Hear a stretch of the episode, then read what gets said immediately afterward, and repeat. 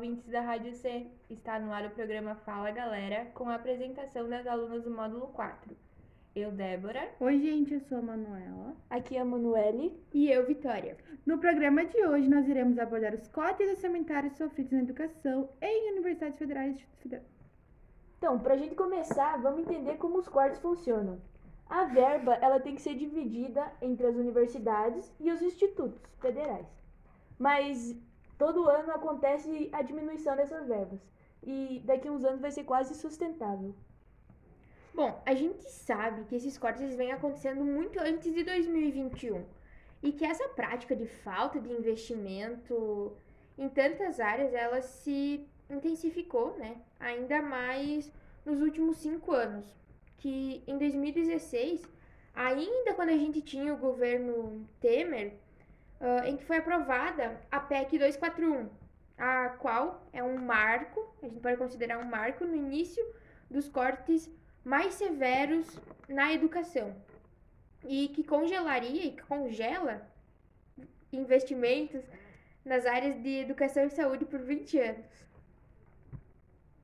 É, não sei se vocês lembram, mas teve as ocupações nas escolas, não sei se vocês chegaram a acompanhar, mas vários alunos uh, de várias escolas pelo país ocuparam as escolas para ir contra essa PEC. Inclusive aqui na nossa cidade, né, que teve e tal. E ainda eu me lembro, que acho que foi no Irene Stonoga, eu acho que sim, que a polícia, a galera, os alunos estavam lá, tipo, de boa lá na escola, e a, e a polícia entrou, tipo, com, uh, com arma, com fuzil, assim, apontando pra galera, que tava lá na boa na escola, tipo, só ocupando a escola, tipo, porque é uma PEC, tipo, absurda essa.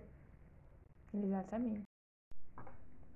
Em abril de 2019, eu não sei se vocês lembram ou viram, mas teve aquele bloqueio de mais de um bilhão de reais destinados à educação. E a gente né, sabe muito bem como é isso, sendo alunas de Instituto Federal, por conta que a gente viveu esse momento de incerteza quando a gente estava planejando a nossa viagem para Porto Alegre, nossa viagem técnica, que a gente quase não conseguiu fazer por causa disso. Sim, cara, foi tipo assim, muito angustiante porque a gente tava assim no limite de tempo e a gente não sabia se a gente ia ou não ia, e a gente tava tentando se programar, mas assim, era uma incerteza muito grande. E bem, acho que foi tipo um mês antes da nossa viagem, né, que teve uma que teve uma Sim. liberação de orçamento e aí a gente conseguiu ir, mas assim, no limite do- da É, programação. Se não menos de um mês, né? Porque foi assim, ó. Que a gente achou que a gente não ia e depois a gente, nossa, vamos ir. aham. E bem quando a gente chegou lá em Porto Alegre para fazer nossas visitas, ah, e a gente foi na UFRGS, a gente não conseguiu usar o banheiro porque, tipo, não tinha papel higiênico. E ainda lá em 2019 já acontecia isso. Então imagina agora na, no meio da pandemia, né? Quanto isso não piorou. Ah, já não basta o povo ter que se preocupar com a saúde, ainda tem que se preocupar com esses cortes na educação. E a cada dia é um Brasil mais incerto. Cara, isso é verdade, né? Porque ainda esse ano a gente teve muitos cortes significativos, que foram os mais de um bilhão de reais cortados dessas universidades e institutos federais. E o qual foi a gota d'água que a gente pode ver no noticiário e tal. Por conta também de ter de a Universidade Federal do Rio de Janeiro, das- uma das melhores universidades do Brasil, tá tendo que fechar as portas por não ter dinheiro, não ter verba pra pagar, tipo, água e luz, que são as o coisas. básico, né? Exatamente, as coisas essenciais para uma universidade funcionar. Cara, e tipo assim, o triste de tudo isso é que isso implica diretamente na vida dos estudantes. Tipo, eu fico Sim. imaginando eu, cara. Tipo, acabei de passar no Enem, o Ru, tô entrando numa universidade e pá, do nada descobri que vai fechar, sabe? Eu imagino o desespero de cada um, sabe? E assim, como a gente também vem vendo, não é só a Universidade do Rio de Janeiro que corre o risco de fechar, não só corre como está fechando, né? Também temos o caso da Universidade de Juiz de Fora, que reduziu o valor das bolsas, das monitorias e extinguiu 869 auxílios. Gente, são 869 pessoas que dependiam dessa renda, que não vão ter mais ela, sabe? São pessoas que ou estavam em cursos integrais normalmente, né, que não conseguiam trabalhar e que dependiam da bolsa para permanecer na universidade. Pensa o que eles estão vivendo nesse momento. Eu imagino o desespero, cara. E também temos o caso de Alagoas, né, que também suspendeu as boas de extensão. Isso causa um impacto muito grande, não só na vida dessas pessoas, mas na sociedade como um todo. E a pergunta que fica é: o que vai acontecer com os estudantes, sabe? Como conviver com essa incerteza? A gente não sabe se ano que vem vai ter Enem, a gente não sabe se ano que vem vai ter alguma universidade, a gente não sabe de nada, assim. E assim, recentemente nós entramos em contato com uma das estudantes da UFRJ e nós queríamos entender, assim, mais como ela estava se sentindo mesmo nesse momento tão delicado e desafiador, sabe? Oi, meu nome é Beatriz Blois, eu moro no Rio de Janeiro, eu sou aluna de nutrição do sétimo período da UFRJ e vou falar um pouquinho para vocês sobre esse sentimento absurdo do desmonte do ensino superior público no Brasil. E quando a gente sai dessa temática de pandemia, a gente vê que na UFRJ existem polos tecnológicos, pesquisas dos mais variados temas, desde comportamento social, saúde mental, a gente tem cirurgias de alto porte, tem o hospital infantil, que é o PPMG, tem a maternidade escola da UFRJ e tantas outras coisas importantíssimas para o desenvolvimento da sociedade, mas que estão com seu funcionamento em risco por falta de investimento, porque não é gasto, é investimento em educação.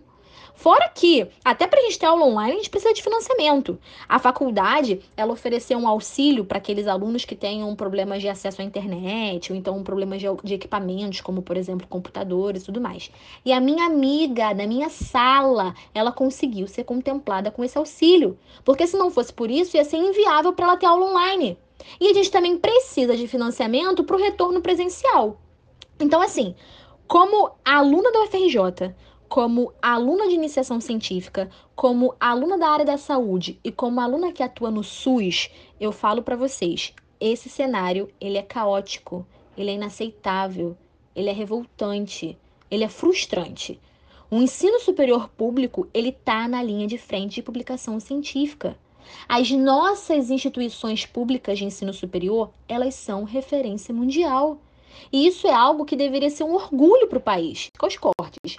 Mas pensar na educação como gasto é caminhar para um atraso tecnológico, científico e social enorme. E eu vou te dar um desabafo pessoal. Esse cenário de atraso é exatamente o que o atual governo deseja para sua população. Então, assim, o Brasil está lascado? O Brasil está lascado. Mas, como diria Paulo Freire, se a educação sozinha não transforma a sociedade, sem ela, tampouco a sociedade muda. Então, que a qualquer ato de retrocesso, a gente responda com ciência. E é muito estranho pensar que, na verdade, o Brasil foi um dos últimos países a ter universidade e agora é um dos que mais contribui com ciência no mundo inteiro. Cara, e é muito importante a gente destacar que entre as 20 que mais produzem ciência, 100% delas são públicas. E mesmo assim, o atual governo, ele insiste em acabar com elas. Então, como a Beatriz falou, o nosso país ele produz muita ciência e a maioria delas ela é voltada para o público, ela é voltada para nossa população. Mais de 50 hospitais universitários durante essa pandemia se voltaram para o cuidado contra a Covid. Covid nasceram dentro de laboratórios de universidades federais. Mas isso, antes da pandemia, já era desenvolvido. As pesquisas foram feitas com parcerias eh, com outras instituições. Por exemplo, a Proetanol, que foi feita com a União Europeia e a UFRJ para substituição de combustíveis, sempre visando uh, a melhoria para a sociedade.